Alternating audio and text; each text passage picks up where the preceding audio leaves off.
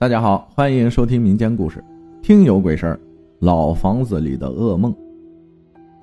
事情发生在武汉钟家村，那是在去年七月份，我和表弟在武汉租房子住，因为要找工作，所以就想找个便宜一点的房子。我们在钟家村那边寻找了很久，看着墙上贴的小广告，我们一个一个的打，不是房租太贵。就是押金太多。就在我们一筹莫展的时候，我看到巷子里的柱子上贴了一个招租电话，就赶紧打了过去。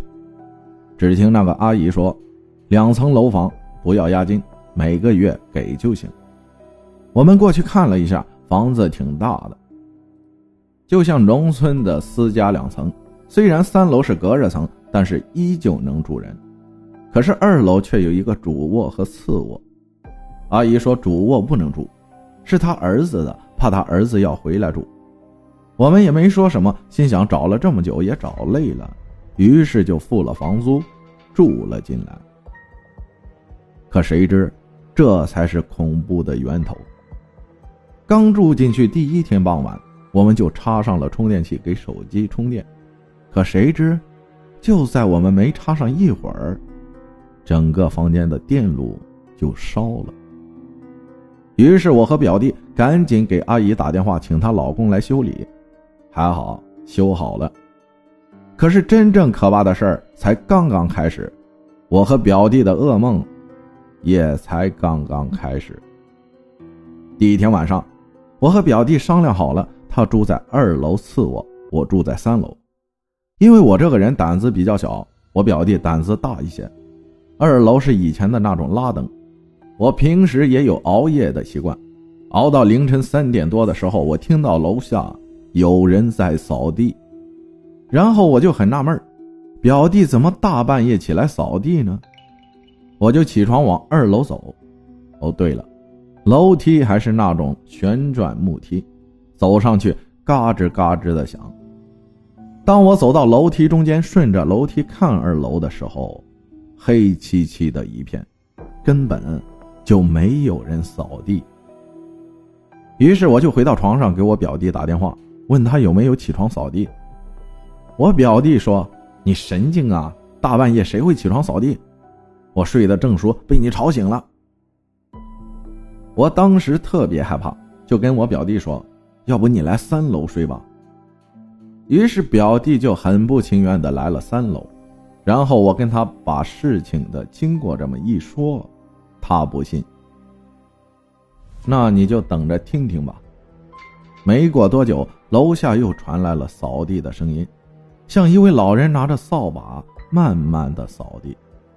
表弟和我去二楼看，还是漆黑的一片，什么都没有。可这时候，对面楼层里传来了一阵阵卷铁皮的声音。记得我们搬进来的时候看过对面楼，是个废弃的楼层。我和表弟吓得一晚上没睡。到了早上，我们就去外面找工作，面试了一天，回到家累得不行，就洗了个澡，躺着睡着了。我们睡得正香的时候，突然听到我们楼下的铁门“叭”的一声，被人拉开了。我和表弟都被惊醒了，以为进贼了。可是当我们去楼下的时候，发现什么都没打开，门依旧好好的，吓得我们回到了三楼。可是更诡异的事情还在后面。第二天早上，我们醒来的时候，发现墙角的镜子面前摆了一盆灰。表弟，这是你放的吗？不不不是啊，我们来之后不是把所有的东西都放在外面了吗？于是我们也不敢动这个土，冒着胆子在这里坚持住着。可是事情却一天比一天可怕。起初我们看不到，后面我们却看见了。那天正好我表弟出去办健康证，我也就出去买了饭吃。可是当我买饭回来的时候，听到楼上有动静，我以为是表弟没出去，可一想不对劲呢。表弟和我一起出的门呢，门还是我锁的。楼上来来去去的走路声是怎么回事呢？我推门进去的时候，顿时感觉屋内瞬间安静了。于是我又去了楼上，没有一个人。吃了饭，睡了一会儿，这时候迷迷糊糊感觉到有人坐在我的床边。我以为是表弟，就没管。可是晚上我醒来的时候，表弟才刚刚回来。我问他下午回来没有，他说没有啊。下午办完健康证就去了一趟公司，然后在外面吃了饭就回来了。我吓得不轻，就跟表弟说了我下午碰到的情况，于是打视频电话给我舅舅说这个情况。可是舅舅接了之后却说：“你脸上怎么那么多黑斑呢？”哪有？我就把视频放大对着自己。那时候我是躺着的，三楼没有门，只有一块布帘遮着，但是。底下却有一寸长的缝隙。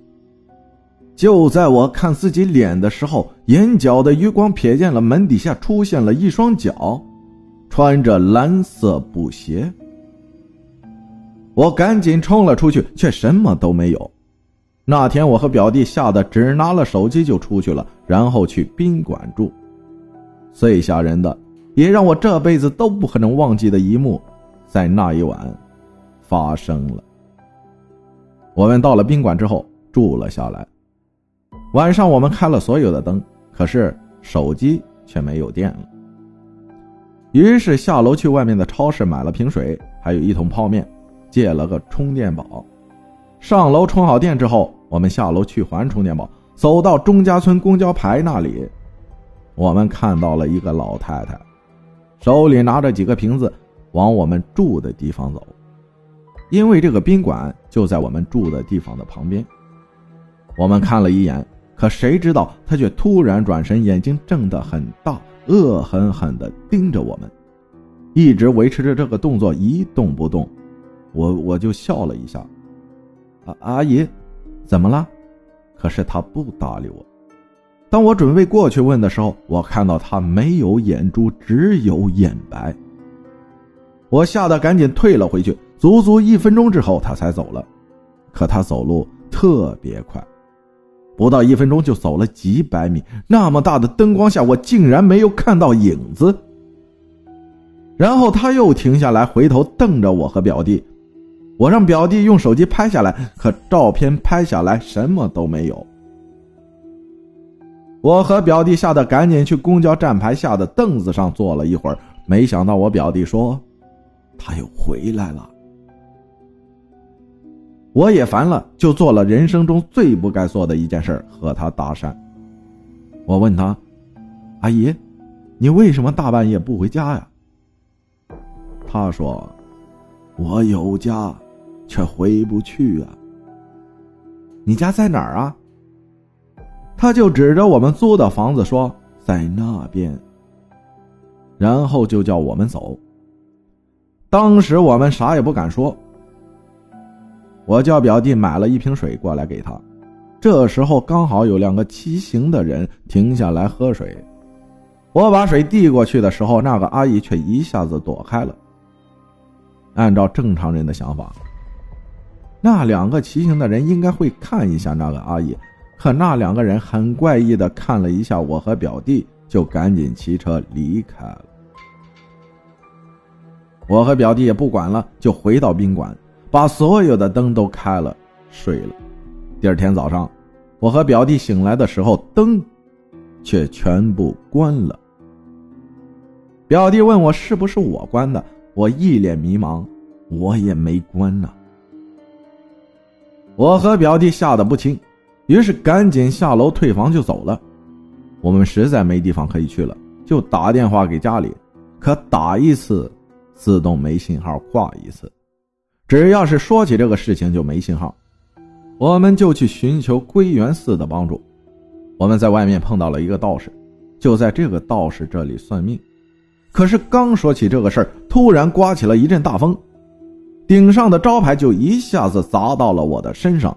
那道士也吓着了，让我们先别回那里。我们没办法，付了钱就发微信给家里，妈妈让我们回来。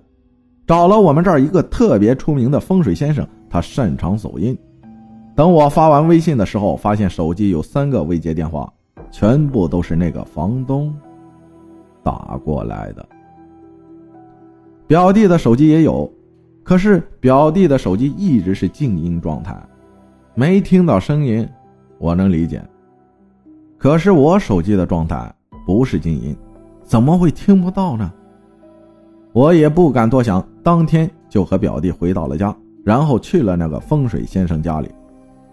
到了风水先生家，那个人告诉我们，说我们身后有东西，然后让我和表弟摇了一下罗汉钱，我记得是四个铜板。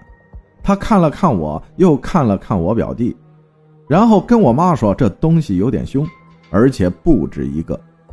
另外，我表弟更严重一点当时我没告诉他我表弟住在二楼。他说。住在二楼的应该是你表弟吧？他看着我说：“我说是的。”他叫我不用担心，明天就能恢复正常。我们回到家之后睡了一觉，从那儿之后再也没有怪事发生。但是每一次想到这件事儿，我还是禁不住一身的鸡皮疙瘩。这件事虽然过去快一年了，但是我记忆犹新。这件事是我亲身经历的。还有很多不那么恐怖的，我也没说，因为太多了，绝无半点虚言。虽然我知道很多人都不会相信，以为我在讲故事，但是我也没必要拿自己来说事儿。总之，奉劝大家一句：不要租老房子，因为你怎么也想不到，里面到底有什么东西。感谢听友一夜江南分享的故事，谢谢大家的收听，我是阿浩，咱们下期再见。